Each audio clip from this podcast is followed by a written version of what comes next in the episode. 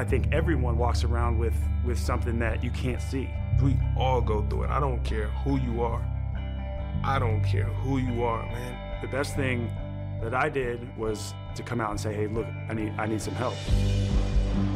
Episodio número 32. Continuamos esta, este arranque de la tercera temporada, esta vez con, con Andreu Matalí, criado en la cantera del, del Fútbol Club Barcelona y pues nada más y nada menos que 13 temporadas en, en Liga SLEP, actualmente retirado y dedicado a la eh, potente profesión del marketing. Iremos tocando un poco esa, esa doble vertiente del, del, bono de Andreu. Y bienvenido, ¿cómo estás? Bienvenido, Javi. Gracias por invitarme a, tu podcast, al cual descubrí, como te comenté por Twitter, hace moderadamente poco. Y como auténtico viciado que soy de los podcasts, eh, sigo asiduamente. Pues mira. Bien, aquí estamos, con una ola de calor, no sé cuál es ya en Menorca, y con un 80% de humedad. O sea, si me ves sudar, es, que es, es imposible no sudar en esta isla. Eso, por, por suerte, por desgracia, solo lo voy a ver yo, porque la, la, el audio, pues por ahora no puede percibir el sudor, o sea que en ese sentido estás más que, más que salvado. ¿Quién es Andreu Matalí fuera del baloncesto y fuera del marketing? Bueno, Andreu Matalí es, es, un celíaco más en el mundo, de 41 años, que lo único que trata es de vivir bien, cómodamente y disfrutar de los suyos y su familia. O sea, para mí vivir bien es disfrutar de mi tiempo libre y hacer moderadamente lo que me dé la gana. Siempre lo he dicho. Eh, uh -huh. Para mí lo, lo, principal es poder hacer lo que yo quiera y es lo que, lo que intento. ¿Echas de menos el baloncesto?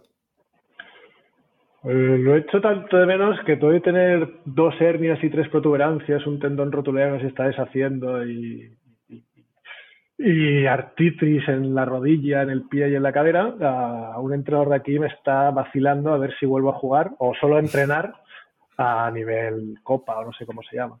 Sí. Pero sí, sí, lo echo de menos. A mí el este, el este Menorca me hizo un favorcillo, eh, me, me dejó volver a competir todo y que ya físicamente estaba destrozado, me lo pasé pepa, la pipa, pero sí, lo echas de menos, sobre todo cuando ya te has retirado y te vuelven a dar un poquito la, la golosina y dices, joder, yeah. ¿cómo molaba esto de pegarse? Bueno, yo qué sé, sí. me acuerdo un partido contra ti en, que estabas en Almansa y en el Estia, de, tú me mirabas con cara de, ¿y este viejo de mierda se está descojonando? Y nos estamos metiendo de hostias y yo me lo pasaba pipa. Iban muy chill, eso es verdad, ¿eh? yo me acuerdo de eso. Y además que te gusta, se nota. Eso se percibe, al que, al que le gusta darse desde el minuto uno, vamos. Bueno, darse, no, hay, hay, que especificar. Sí. Yo nunca he sido un jugador duro, era, tenía más el, la, la, la, etiqueta de, de, de, del que juega de pies, del que tiene clase. Lo que pasa es que las, la, las generaciones cambian y entonces cuando ya no tienes velocidad, pues tenías que tirar un poquito de, contacto. Pero, pero sí, sí, bueno, al final nunca, nunca rehuyes. Mi generación nos educaron a, a, ir al contacto, a jugar sí. mucho con el cuerpo y, y, y, es lo que hemos hecho toda la vida. Pero es verdad que el, el, tema este que dices, que al final siempre relativizamos mucho el pasado con los años. O sea, tú siempre dices, bueno, pues lo has dicho ahora, ¿no? Pues tengo, he acarreado 50.000 lesiones que aún hasta ahora me, me, siguen molestando, pero es como te vuelven a llamar o vuelven a, a tocarte a la puerta, es como, hostia, pues realmente me, me pica el gusanillo y siempre me acuerdo o, eh, eh, le doy un envoltorio al pasado que realmente no es objetivo. Porque claro, si yo quiero tomar una decisión de volver a jugar o de fichar en X equipo, pues al final me tengo que, por puro mecanismo de supervivencia, me tengo que olvidar de lo malo o, o vestirlo de otra forma y como quedarme al final con, coño, que ha sido el deporte del que, en este caso tú has vivido muchísimos años y pues mira, me tengo que quedar con, con otro tipo de, cosas. No sé cómo tú miras el pasado en ese sentido. No, el pasado lo miro como se tiene que mirar, ni con nostalgia ni, ni con lloros. Con... Desde mi punto de vista, yo soy un tío muy privilegiado.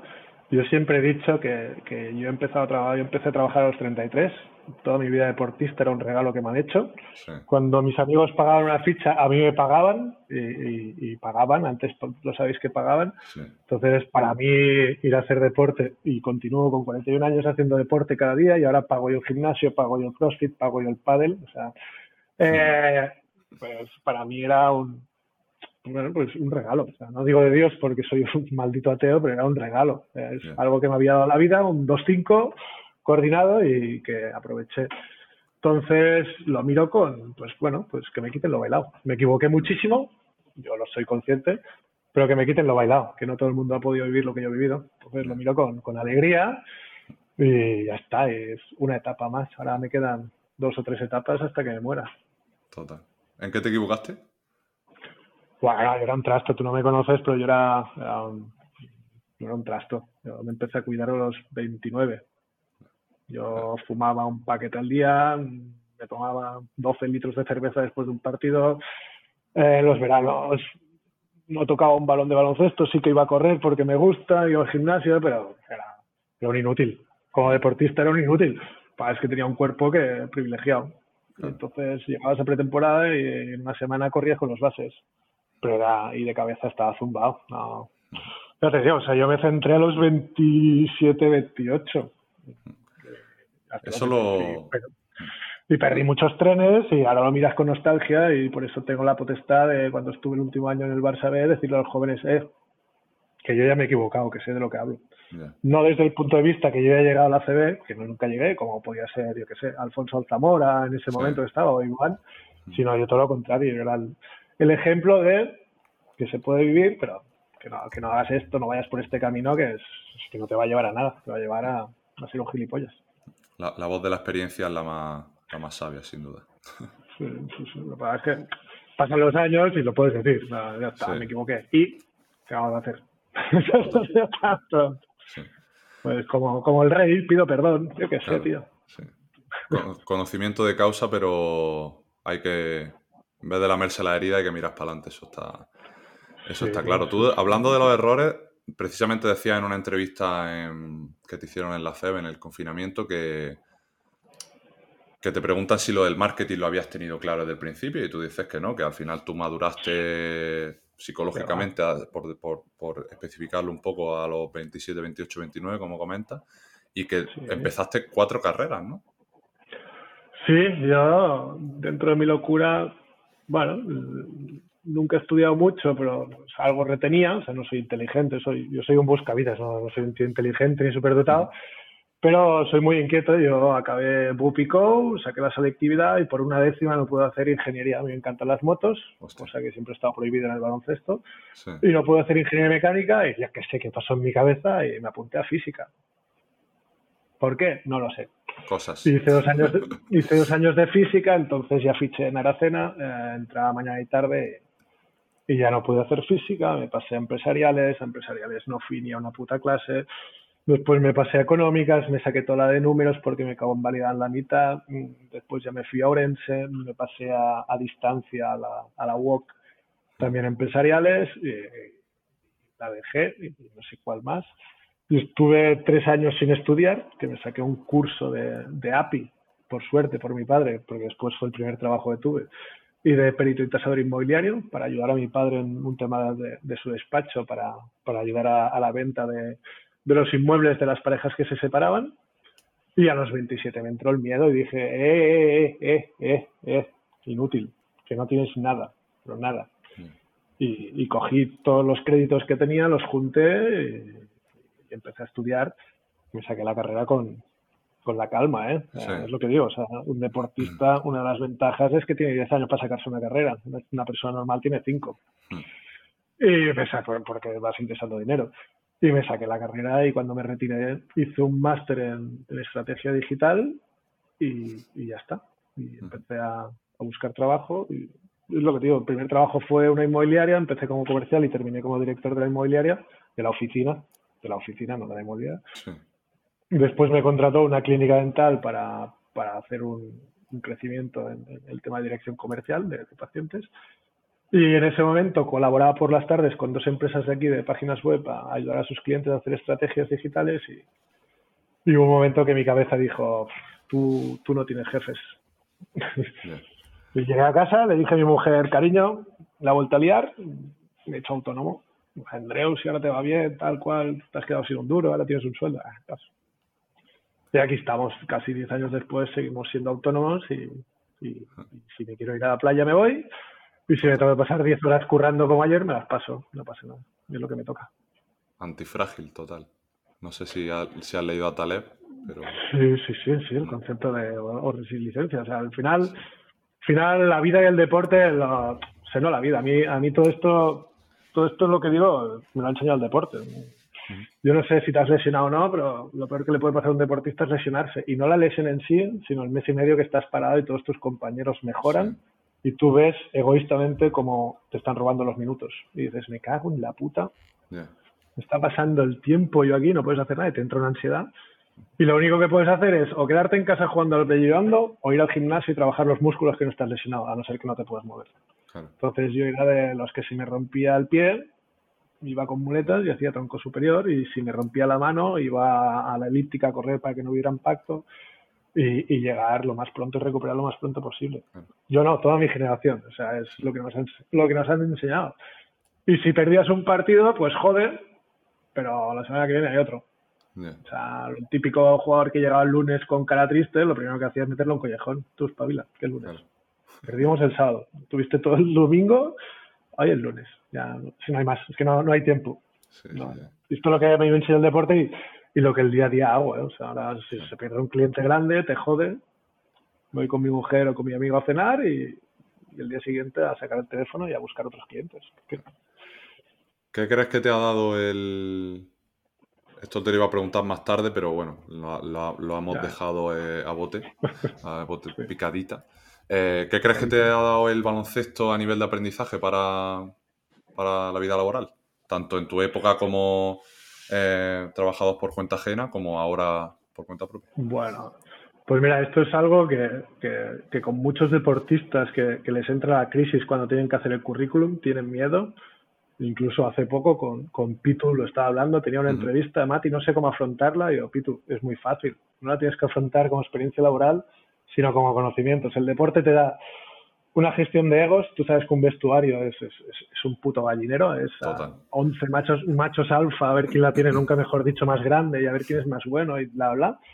Entonces, una gestión de egos, a mí gran parte de, de mi vida me han fichado por, por el tercer tiempo que se llama rugby, por, la gestión de vestuarios, por las cenas, etc.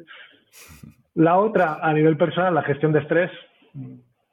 Al final, yo qué sé, en la vida comercial, en la vida de. Tú también tienes una empresa.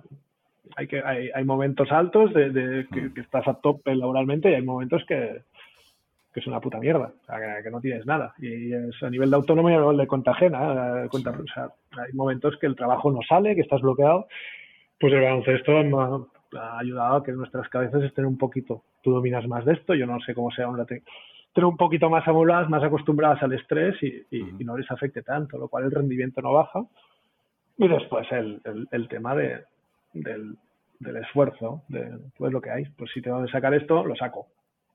Cuando mucha gente que no ha sido deportista de élite les cuesta dar el pasito más, pues si te tienes que levantar a las 6 porque tienes que entregar el proyecto, pues te levantas, es lo que hay. Pues si en pretemporada tenías entrenos a las 8 de la mañana, pues ibas y entrenabas y si llegabas de 15 horas de autobús y habías perdido contra Almería, pues Dani García te hacía entrenar. Pues es lo que hay. Te cagabas en todo, pero es lo que hay. Y lo hacías, pues esto, esta fortaleza mental creo que me la ha dado el deporte. Y, creo que la tenemos todos los deportistas. Y, con todos los que he hablado que han tenido miedo a la hora de buscar trabajo y tal, les he intentado hacer ver esto, incluso mi mujer, y, en las entrevistas de trabajo sin experiencia lo, han valorado muchísimo. ¿Qué... Vámonos al otro escenario. ¿Qué, ¿Qué neuras crees que te ha dejado el baloncesto a nivel... Porque yo, vamos, me veo representar muchas de las cosas que dices, pero también me noto esa incapacidad para, por ejemplo, bueno, yo también soy autónomo, llevo lo mío por, eh, por mi cuenta y me noto hay veces que digo, al final el puto baloncesto me ha también dado esa capacidad de, obviamente, siempre perseguir un objetivo. Yo creo que soy una persona que se adapta fácilmente a la vida de autónomo, pero luego eh, me da rabia que me haya generado condicionantes a nivel de incapacidad para desconectar, de nunca disfrutar del camino, sino simplemente llegar a un resultado y luego cuando lo consigues lo desechas porque ya estás pensando en el día siguiente. Y eso a mí me toca los cojones personalmente. Y estoy, en un proceso, estoy en un proceso de aprendizaje brutal. Y no sé si tú lo has vivido así, si sigues en ese proceso o si ya has salido, lo cual me encantaría para dar algún consejo. No, yo llevo 10 años fuera del baloncesto, 9 del baloncesto, y estoy en el mismo camino y, con el mismo problema que tú. Mm. Eh, no nos han educado a, disfrutar de un entreno, sino nos educaron que el entreno era un camino para ganar un partido. Y ya está. Una vez ganabas el partido, se acababa la felicidad, cuatro cervezas con el equipo y a tomar por culo porque el domingo por la tarde había entreno de recuperación. Entonces esto a, día de hoy aún me pasa. O sea, consigues montar una empresa, consigues vivir bien, facturar bien y lo primero que le digo a mi mujer es que quiero dejar el negocio y montar otro. Total. Ah, mi, mujer me quiere matar. Pero aparte ahora estoy en esta fase. ¿eh? Hostia, Andreu, llevas 10 años, vives de puta madre, tienes 20 clientes, tú solo lo has conseguido de la nada. Ya, pero ya lo he conseguido. y, te lo juro que estoy en este momento ahora. ¿eh? O sea, tengo aquí, no lo ve la gente, pero tengo aquí 12.000 proyectos y estoy hablando con gente para montar otra cosa. Pero es esto, es después lo piensas y es la lucha interna, es lo que yo estoy intentando luchar de tío. Disfruta más de lo que tú dices, del caminito, de todo lo que has aprendido, de, todo lo que, es, que vas haciendo, etc. etc. Y es, es eso, es la, la, lo único que me ha dejado, que realmente no me gusta, es la, la, entre comillas, la insatisfacción constante. No es insatisfacción, no sé cómo decirlo, no sé cómo se acuña este término, pero la sensación de, vale, ya está, ya lo he conseguido, ¿y ahora qué? Yo le llamo, le tengo bastante, es un diccionario bastante extenso en ese sentido para, para mí porque le pongo muchos nombres, pero por ejemplo con mi mejor amigo le llamamos la enfermedad del chasing, que chasing en inglés es persiguiendo, perseguir, chase. O luego algo más técnico, pues una inconformidad patológica que te hace pues jamás disfrutar de lo que estás haciendo hoy. Precisamente decía Daimiel el, el otro día abriendo la temporada de llevándoselo a un nivel formativo como generar al final un aprendizaje del mientras tanto, más que del a dónde llego o dónde estoy, ¿no? Entonces, yo creo que es muy complicado y es muy fácil, Twitter está lleno de lecciones de vida, de que al final, sobre todo las que más me molestan son de la gente que realmente no ha pasado por ahí, porque pues yo te puedo contar mis problemas, pero realmente si tú no has estado donde yo he estado, pues tu consejo, mm, dice los argentinos, vale verga, ¿no? Entonces, es realmente, o sea, la gente que al final paga el precio es la que puede hablar, pero claro, lo ves desde fuera y realmente dices, coño, qué estúpido soy por no, por no hacerlo, ¿no? Pero claro, cuando te pones otra vez en el ajo, pues es como si le dices a un jugador, tío, pues que ¿por qué te frustras cuando falla un triple solo?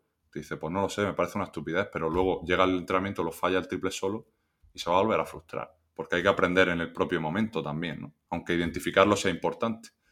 Entonces, por eso es un proceso tan, tan desgastante, tan incómodo, pero que es un poco crecer a partir de esa identificación y sobre todo de qué es lo que haces cuando te vuelve a pasar. Bueno, yo, intento calmarme, desconectar y decir eh, mm. dónde estabas, dónde estás, cómo has llegado hasta aquí, qué haces tu día a día. Exacto, como forzarte, forzarte a, a, eso, a hablar contigo mismo de una manera, pues, decir, tío, tranquilízate, ¿sabes? En plan, ya está. Aparte porque yo soy, yo uno de mis grandes problemas, yo soy de gatillo fácil, o sea, yo mandar una cosa a la mierda no, no me cuesta mucho, o sea, ya, te digo, o sea, mandé un trabajo de puta madre, cuatro horitas, más de mil euros al mes y, dije a tomar por culo, y, sin consultar, sin nada.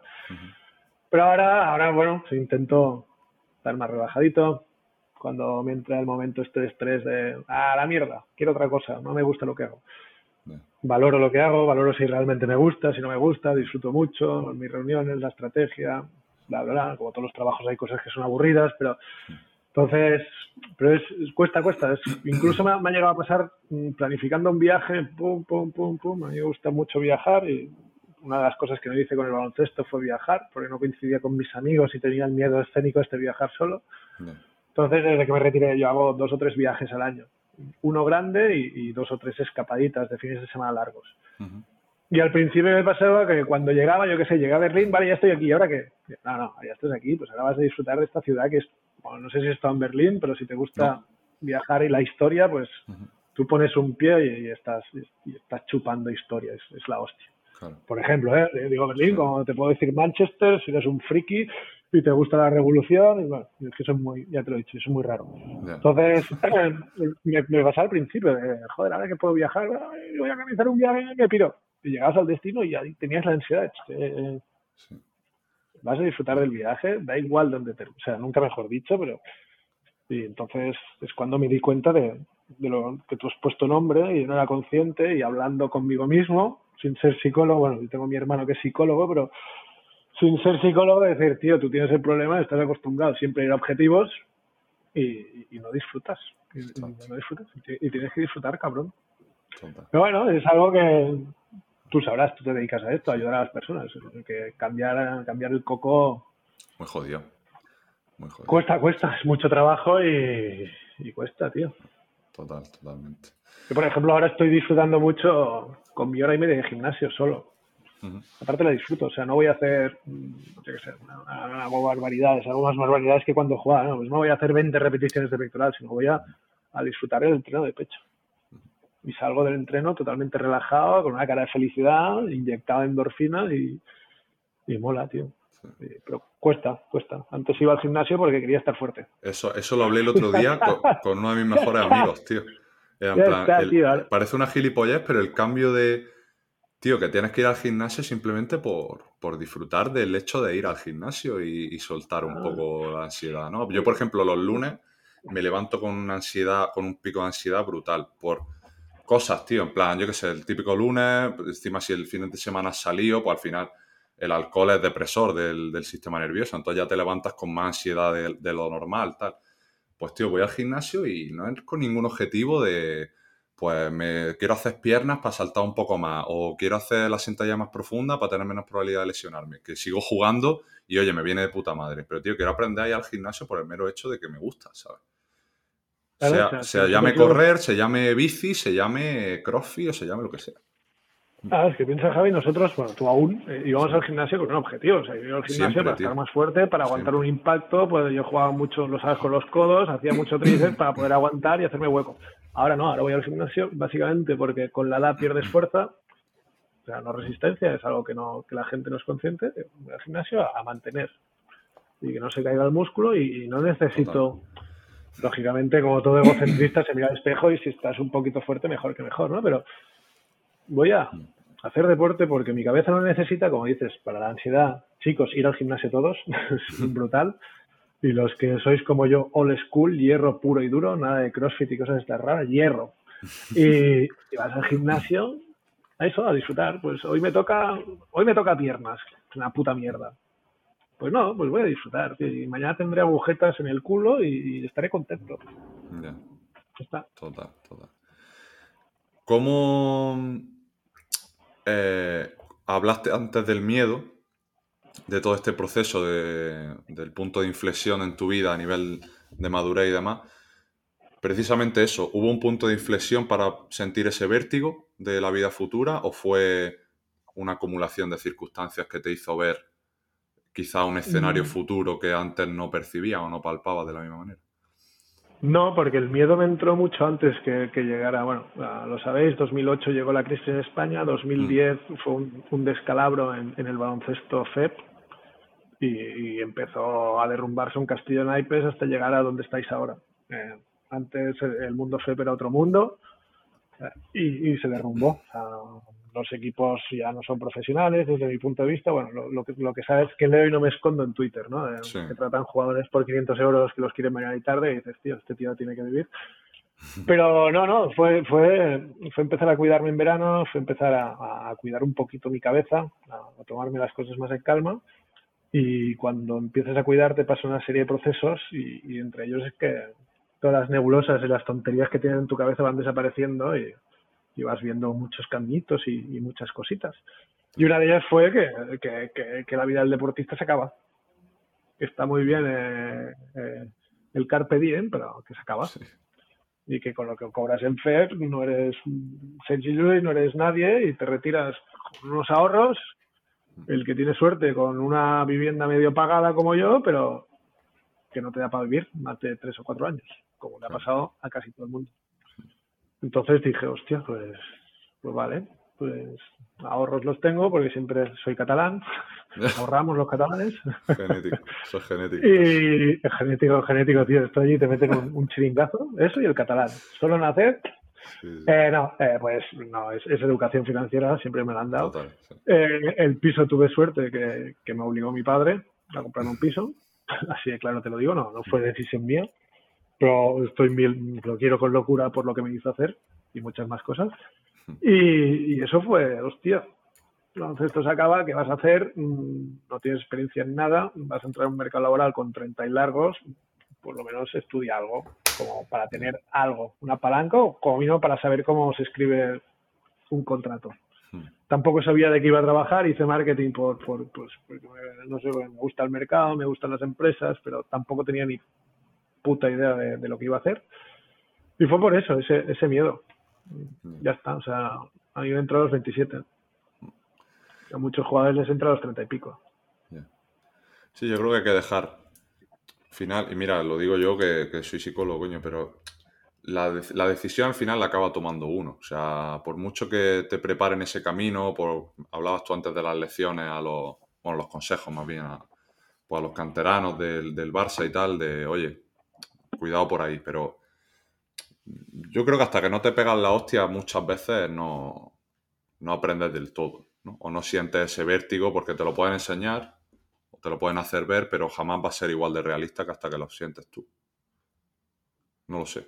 Sí, pero a ver, yo, yo voy en moto desde que tengo nueve años. en la casa del pueblo había como una esplanada debajo de, casa y mi padre allí, dando vueltas, me enseñó a ir en moto. Eh, entonces era una, una mobilette de esas, una Puch, y el día siguiente ya cogí una Cota 49, que eran unas motos antiguas con marchas.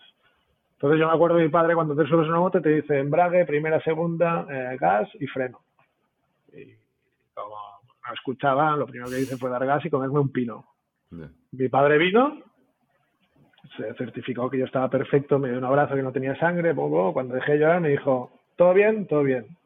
Y el cabrón me indicó gas y freno. ¿Te ha quedado claro? Sí, sí, papá, ahora me ha quedado claro.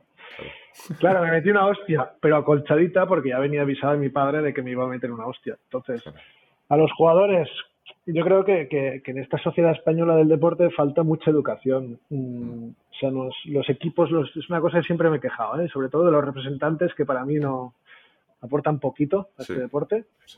Y, ellos ellos te dicen que, te consiguen un equipo, pero al final que has hecho los números ha sido tú. O sea, yo he mm. estado 15 años fichando yo solo soy mi representante que soy Andrew Matali. He metido 20 en LEP, ¿qué quieres?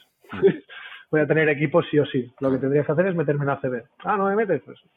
Pero esto es una disputa mía, o sea, hay unos que hacen su trabajo, pero hay otros que no. Entonces, para mí un representante o un club o una asociación de jugadores tendrían que dar un valor añadido y dar, dar formaciones, charlas, pero no, no eventuales un verano, sino y asistir a clubs, asistir, ir, una semanita aquí, una semanita en Albacete, una semanita tal, tal, tal, y dar formaciones a jugadores para, como mínimo, por repetición, sabes que el ser humano aprende las cosas que, se les queda en la cabeza, que, que tiene que tener una educación financiera, que, que, deben saber qué hacer con sus ahorros, que deben saber distribuir su tiempo entre entreno, estudio, trabajo, que hay, hay muchas cosas más allá del baloncesto. Bueno, prepararte un poquito para, para cuando llegue.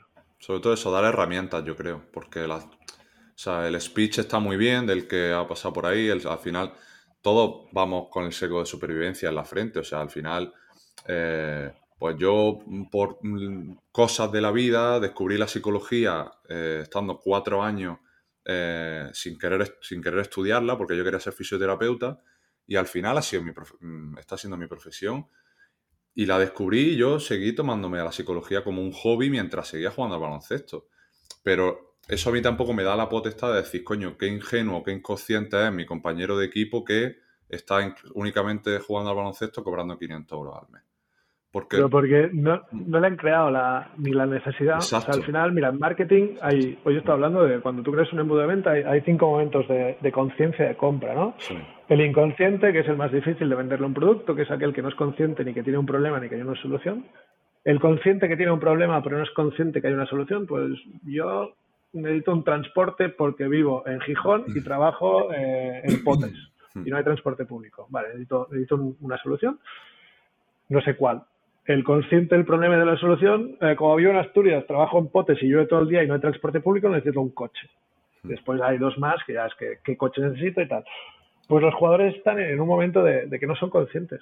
O sea, no, no, saben ni que, ni que va a haber un problema. Ya no te digo de, ofrecerles, no las soluciones como, como bien dices, sino o sea, las herramientas, la, como digo siempre, vamos a enseñar a pescar, no le vamos a dar peces. Eso, a eso me refería con herramientas, que al final por lo menos puede haber un proceso de, ensayo-error. O de descubrir, de descubrir tu propio, yo qué sé, algo. o sea, la, vida, yo soy, yo soy de los que creo que, que en la vida hay que equivocarse. Total, sí, sí, sí. Aquí tenemos mucho miedo al fracaso en esta sociedad española, mucho miedo al, equivocarse, mucho miedo a hacer el ridículo. No, no, no. Hmm. Hay que equivocarse, hay que cagarla, pero siempre aprendiendo. Total. Por eso cuando yo hablo que yo fui de joven un, trasto, pues no hablo con orgullo, pero por suerte he aprendido y ya no soy tan café. Ya no solo por la edad, sino porque he aprendido. Total. Eh, ¿Tuviste crisis de identidad cuando te retiraste ese proceso? Subiste hace poco un medio hilo de, hablando del proceso de retirada y tal, eh, donde hablaste de ese miedo. Sí, no, crisis de identidad no. O sea, tienes, o sea, ¿qué es una crisis de identidad? Defínemela para no equivocarme. Bueno, eh, yo creo que al final al, deportista de alto nivel se, se, le enseña mucho que como que tú únicamente te tienes que ver representado por lo que eres como jugador.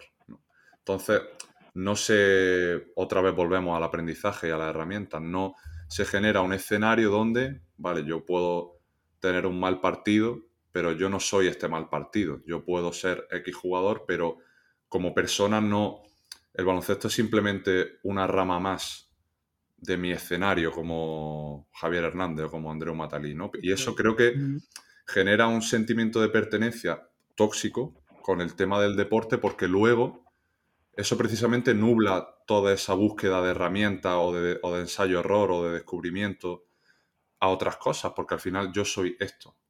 Entonces, claro, cuando no lo eres, mm, es como, hostia, ¿ahora qué? ¿No? No, no, la tuve, pero básicamente porque yo decidí retirarme, o sea, al final... Es que eso es muy importante, es que muy importante. Si, si te retiras tú o te retiran. Mm. Yo seguía teniendo ofertas de, de LEP y de Francia.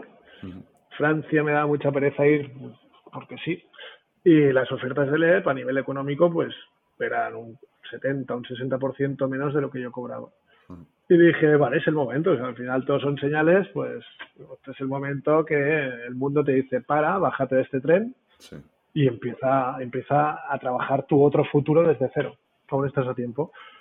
Entonces, en este sentido, no, no tenía crisis. Para que sí que te salen todos los miedos. ¿Qué hago yo? ¿Quién mm. me va a querer? Pero es que, y quien diga que no tiene este miedo, yo he estado 15 años jugando, miente. Pues con todo el mundo que ha hablado le ha pasado lo mismo. Eh, hay muchos jugadores que han estado un año y medio, dos, mm, con parálisis y, y miedo escénico. Es que buscando excusas para no buscar trabajo. yo, no, no, tú lo que tienes es miedo a hacer una entrevista de trabajo, asúmelo. Evitación a muerte. La tendrás, que, la, tendrás que, afrontar algún día. No, es que, digo, no, es que no. Pero esto nos ha pasado a todos. Haz una entrevista, la primera entrevista de trabajo después del jugador, ¿y tú qué has hecho en tu vida? Pues yo le dije, pues mira, ¿ves esa pelotita de tu hijo? Sí, pues lo mismo. No he hecho nada más. ¿Cómo? Yo es que he sido deportista, pero deportista, que pues yo entrenaba ocho horas al día, diez meses al año y los otros dos me tocaba los huevos. Así fue mi, primera entrevista de trabajo. Pero, pero claro, esto ya depende de cada uno. Yo al final lo que te digo. A, mí del colegio me echaron con 12 años porque yo vendía eh, fotocopias porno de bola de dragón, que las hacía un colega mío y yo las vendía. Ah, mi padre delante del profesor me metió un capote, eh, metafórico, una bronca, y fuera me dijo, joder, qué talento, ¿no, niño? Qué guapo, tío. o sea, es, pues, esto es pues yo, bueno, sí, pues hay que hacer cosas, pues, pues voy a buscar trabajo, me da igual de... Aparte es que a mí no, me, lo digo siempre, a mí me da igual, o sea, me da igual, ahora porque soy autónomo y tal, pero si me tenía que poner al Mercadona, me ponía al Mercadona, si me tenía que poner a descargar cajas, a descargar cajas, y si me tenía que ir al campo a, la, a labrar, pues, pues, es lo que hay. Que no, no, tengo más opciones, no tengo currículum. Lo, de, lo del buscavida iba en serio entonces, ¿no? Desde pequeño. Sí, sí, esto de Factotum me marcó, el libro de Factotum de Bukowski me marcó la vida, supongo. Ya ves, ya ves. Eh, es que además, ahora que hablabas de lo de la edad y la entrevista de trabajo, es que no es lo mismo buscar trabajo con 28 que con 35. porque luego el coste de oportunidad es el que es. Y el tren cuando te sube a los 35 no va a la misma velocidad ni está tan bonito Y, eh, que y lo, mucho antes. y lo que y el, y el concepto del empresario, el contratador, o sea, el recurso humano. Es, ellos tienen unos, unos esquemas mentales y un tío de 22 es un junior o de 23, 24, un tío de 35 es un senior. Sí, Entonces te ven y ya no te... No. O sea, les es muy difícil ver el potencial que puede tener una persona. claro. Pero esto pasa con gente, si esto por desgracia no pasa solo con deportistas. O sea, eh, sabemos de sobras que hay gente muy preparada de 45 años que está en la calle Mm, por la edad. Porque las empresas dicen que ya es mayor o que quieren talento joven. total. Pues el buscar trabajo es buscar trabajo es jodido para todos. Para el exdeportista, para el que sale de la universidad, para mi sobrina, para tu novia, para todos. Sí, Pero en el caso que nosotros vivimos del deportista es que juegas un hándicap que es la edad. Y viene gente muy, muy, muy formada. Entonces tú tienes que tirar de, de los valores que la otra gente no tiene. claro. Como digo siempre, sin falta el respeto, los deportistas pues tenemos un- una capacidad de sacrificio y, y de compañerismo que, que alguien que no ha hecho nada no tiene. Tiene. Y, por desgracia es lo que me he encontrado en la vida y espero que alguien algún día me corrija, ¿eh? pero en, en- en ma- en grandes rasgos no. Yo me he encontrado que no. O sea, si es que lo veo con mi mujer, mi mujer es la encargada del Decathlon y va a un ritmo que, que los chavales no le aguantan. Es que no le aguantan. O sea, mi mujer es Paula Seguí, es exjugadora de la selección Sí. española. Es, es que no le aguantan y tiene 40 años. Hostia, es que tu mujer es un nervio. No, ella está acostumbrada a cuando va a trabajar darlo todo. claro. Así jugaba Paula. Salía a la pista y se pegaba con todo Dios. Pues aquí es lo mismo. Es un traslado también, claro. Lo que hemos hablado antes. Sí, sí, Total, total. sí, sí. Pero bueno. ¿Qué, crees, ¿Qué crees que pasa con la Liga FEB ahora mismo? Que si te menciono el escenario actual, ¿qué te viene a la cabeza? Pena. Mucha. A mí, pero pena porque yo la miro con nostalgia, joder. Pacheco jugó en Cantabria, tío. ¿Cantabria era Lobos, el entrenador de Italia? O Pacheco jugó en la LEP. Hostia, no lo sabía. Qué bueno. Claro, tío. eh, había las LEPs que estaban Lurrow, Sí, Bernabé, había, eran Petrovic, hay, hay Petrovic Perasovic, los Grimao, había, eran unas LEPs que eran Carlas Marco, unas LEPs que eran una puta locura, tío. Urcos jóvenes, Pitus jóvenes, una puta locura. Pero Aaron Swinson, que no os acordaréis, pero era un alero que jugó en el Pamesa, era, era una locura. Y ahora las ves, ah, hay nivel, pues sí que es verdad que, que el nivel se ha recuperado, el nivel de juego, el, el- el tal, pero, pero ves las condiciones de los pobres jugadores. o sea, yo no pienso en la LEP, en joder, como típico viejo, tiempos pasados siempre fueron mejores. No, no, ahora hay nivel, hay jugadorazos, Sí. hay, hay cada uno que. Pero piensa en las condiciones y yo haría como Josep Pérez. Yo ahora tengo 25 años y, y llamo a Jonathan Barceló y digo, oye, ¿cómo fichaste en Francia? Sí. O Carlos Cherry le digo, llévame a Francia ya. Y me piro. Yo no jugaría en España. Pues no puede ser que un chaval que entrene cuatro o cinco horas al día cobre mil euros. Es que no es sostenible. No es por el dinero, ¿eh? O sea, es que no es sostenible porque al final no son lo que le digo a la gente, no son mil euros al mes que es un sueldo, son ocho mil euros al año, Exacto. que es por debajo del salario mínimo internacional. Y mil euros, y mil euros gracias. ¿eh? En, pl- en- por lo menos en Les Plata, mil euros da gracias. Claro, esto es la otra. Que, que hablas mil euros. Sí. Siempre, sin faltar el respeto, ¿eh? porque al final es puto dinero que yo lo odio. Pero como, como si fueran mil euros, pues es que, es, que, es que te lo vuelvo a repetir, es que no son mil euros, que son ocho mil euros al año, con suerte y si te los pagan. Claro. A mí que dices son 12.000, bueno, pues te lo compaginas con un trabajo en verano, en verano te pagan 2.000, pero es que son 8.000 al año. ¿Que- ¿Quién vive con 8.000 euros al año? Mm. Entonces, pues, pues lo que digo, pues un club que te ofrece 8.000 euros al año, pues le tienes que pedir al jugador, pues lo que le ofrece, o sea, que le vas a pedir a un jugador o un Audi, lo mismo que le pides a una Skoda, pues si pagas 8.000, pues le tendrás que pedir o más tiempo libre para que el chaval pueda o currar o estudiar, que por las edades que hay en La Plata, estudiar, y si Sí. puedes compaginar con algún trabajo online, ya sería la hostia, desde mi punto de vista. O, Sí, o- ahora quizás se ha abierto esa veda que no es mala, ¿eh? Yo conozco eh, gente pues que ahora con todo el tema de las redes sociales, bueno, tu, tu profesión es muy dada a ese, a, eso. La, mía, la mía, por suerte, ha avanzado mucho en, en, ese, en esos aspectos. Y mira, es parte de ese descubrimiento. No, o sea, hay, hay, hay mil trabajos. Yo te puedo decir mil plataformas de, de testers. Hay una que se llama Appen, que, que, no hace falta que tengas ningún estudio. O sea, eres un tester. Pues ahora tienes que escuchar las transiciones. Son, son de gente que hace aplicaciones, programas, etc. y las mandan a testear. Y, tienes que escuchar, yo qué sé, aplicaciones que, que esta traducción esté correcta. Pasas, te cobran, bueno, pues cobras 8 o 9 dólares la hora, pero estás cuatro horitas al día, pues tienes un ingreso extra. Esto también son las ganas de trabajar. aquí ya no me meto, esto depende de cada uno.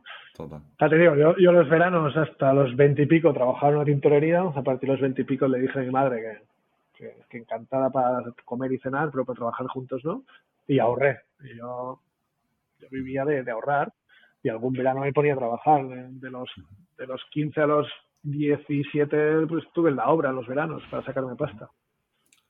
Y muchos amigos míos en verano, jugadores también trabajaban, unos se hacían prácticas en la caja, etc.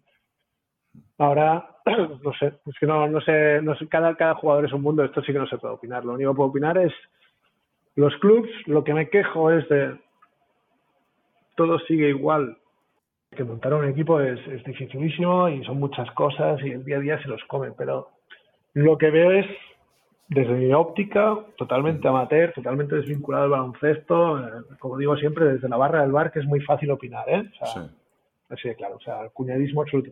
Es que tampoco los clubes hacen muchas cosas para, para cambiar, ¿no? Eh, sacamos la campaña de bonos, ¿vale? ¿Y, y, y qué das, tío?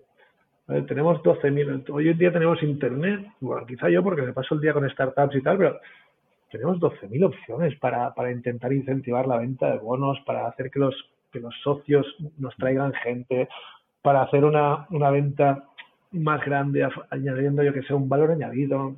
¿Qué te cuesta? hiciste un hilo hace poco sobre eso, bastante guay. Sí, porque, porque yo qué sé, tío, ¿qué te cuesta hacer una campaña? Es decir, pues bono familiar más unos pantalones de equipo, al final los pantalones te los da el patrocinador, o, unos calcetines, o una gorra, o pues te doy, con este bono familiar te doy una tarjeta de, una Coca-Cola en el bar.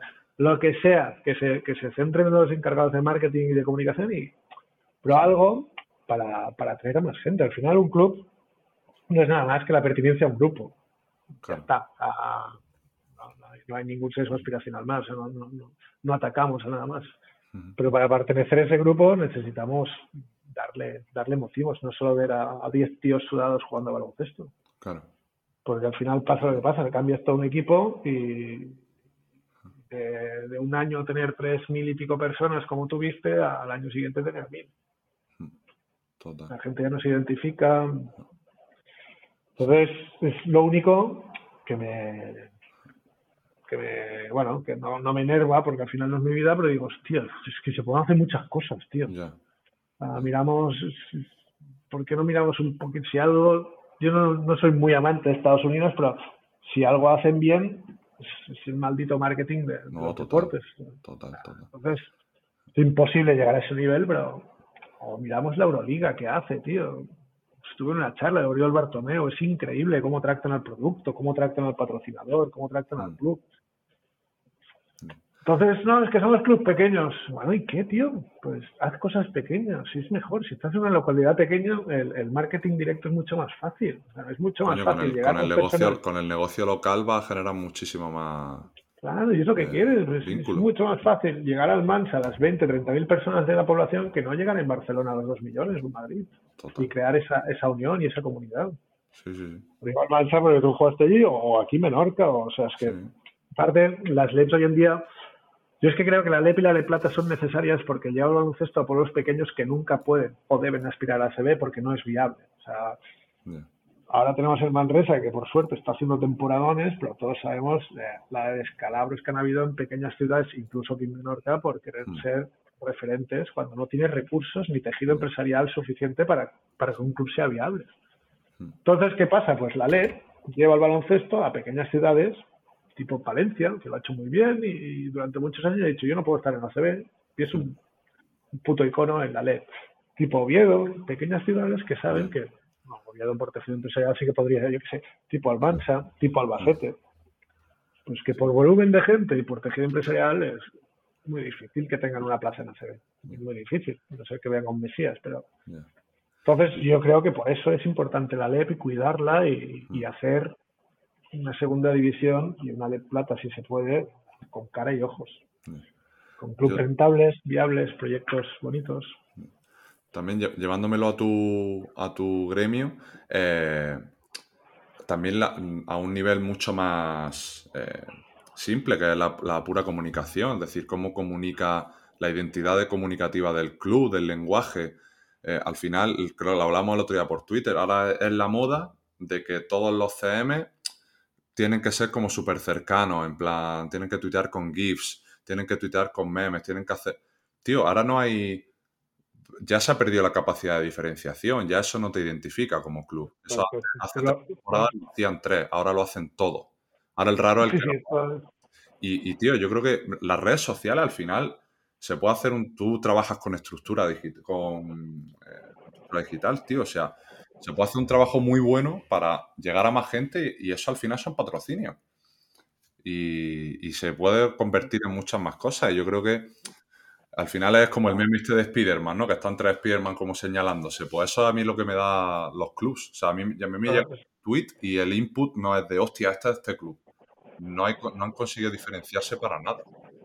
Te doy toda la razón y aparte, moderadamente en España es, es fácil diferenciarles porque dentro de, de, que tenemos tres idiomas, bueno, dos idiomas oficiales, catalán y castellano, y castellano tenemos un castellano con muchos matices. O sea, uno de Murcia tiene unas expresiones que, uno de, de, Asturias no tiene.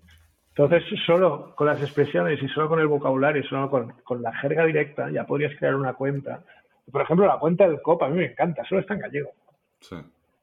Pues, pues me parece de puta madre, tío. En gallego, cuando yo llegué a Galicia, los de, los de Orense no lo hablaban porque decían que era de pueblo, pues ahora se han reivindicado la cultura. Pues me parece de cojones.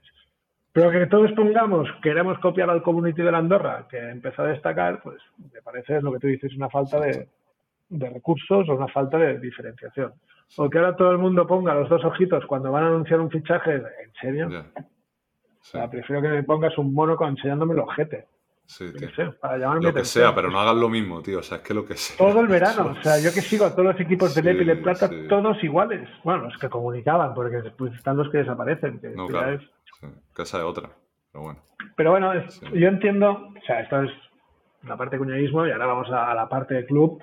Yo entiendo que es difícil, o sea, como bien me dijo, no sé qué club me habló, me dijo, es que Andreo, tiene razón, pero no es fácil. Piensa que muchos clubes lo llevan tres personas. No, claro. Y esto es como el mismo problema de la mesa de estadística. Dicen, no, es que el problema es estructural. O sea, al final, sí, las estadísticas están mal, pero no puedes pretender que una persona, por ejemplo, se encargue de todas las estadísticas. Pues las estadísticas van a salir mal. Pero claro, es que si no hay nadie con un realmente una estructura que al final le pague a esa persona y lo puedan llevar en condiciones, pues el problema, al final el problema deriva en los mismos. Menos dinero, peores estadísticas, lo que sea, menos patrocinio, ¿quién sufre más? El jugador. Ya está. Siempre es la... Acaba siempre, la rueda acaba siempre en el mismo sitio. Sí, aparte como, como los clubes al final es lo que te digo, o el jugador se plantea y tiene los cojones de decir yo aquí no juego, hmm. pues esto ya depende de cada uno, o si no el club siempre tiene, si no te ficha a ti, fichar el otro. siempre, no, por siempre hay alguien que quiere, hmm. siempre hay alguien que quiere jugar. me acuerdo un, un, año que me hicieron una oferta y dije no. Pero Andreo, es que si no te fichas, pues ficha, ¿no? Si a mí me da igual. Y el representante, pero Andreo, que te ofrecen dos años, y yo que no quiero jugar por esto. Si me quieren, tiene tal. Y, el, y el presidente del club me, amenazó, ¿eh? Pues si no te ficha a ti, no, como soy el presidente. A mí eso me pasó una vez también. Sí, sí. Pues ficha al otro. ¿Qué pasa? En el partido en contra le metí 35 y le dije, bien fichado. Eres un hijo de puta, Andreu. es una negociación. Ya no me voy a enfadar contigo. Tú negocias conmigo. Me hiciste una oferta a la baja y yo te la hice a la alta. No llegamos a un acuerdo, pues ahora déjame vacilarte. Sí. Pero es el cachondeo mío del, baloncesto. Pues es, el pez que se muerde la cola, es como lo, de la asociación de jugadores que tú me dijiste que, que lo intentó. Bueno, no, me dijiste, no, yo lo sé que se intentó crear una asociación de jugadores en LEP. Mm. Salió mal. tío, ¿cómo lo haces? ¿Sabes? ¿Por dónde empiezas?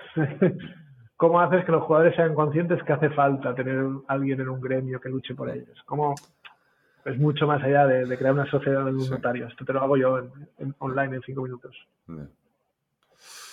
Es complicado, complicado. Pero bueno, vamos, seguiremos reflexionando o abriendo estos espacios para, para lo que se pueda aportar. La asociación de jugadores, yo creo que, habría que plantarse y, crearla. O sea, y si no son jugadores.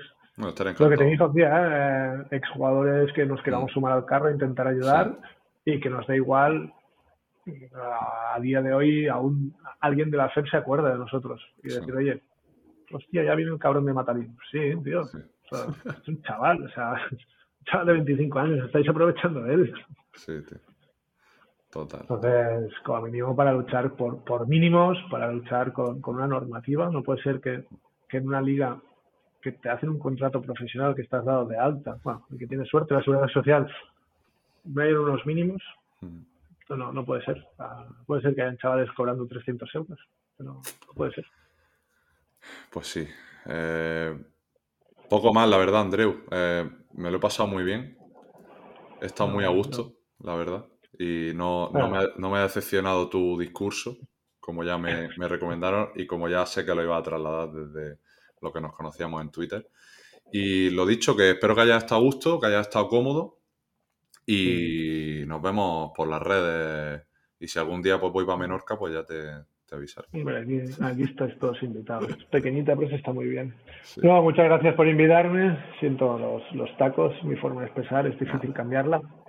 Y espero no haber ofendido a nadie. Y el que se ofenda, pues que se vaya al baño. Never be ashamed of wanting to be a better you. Period.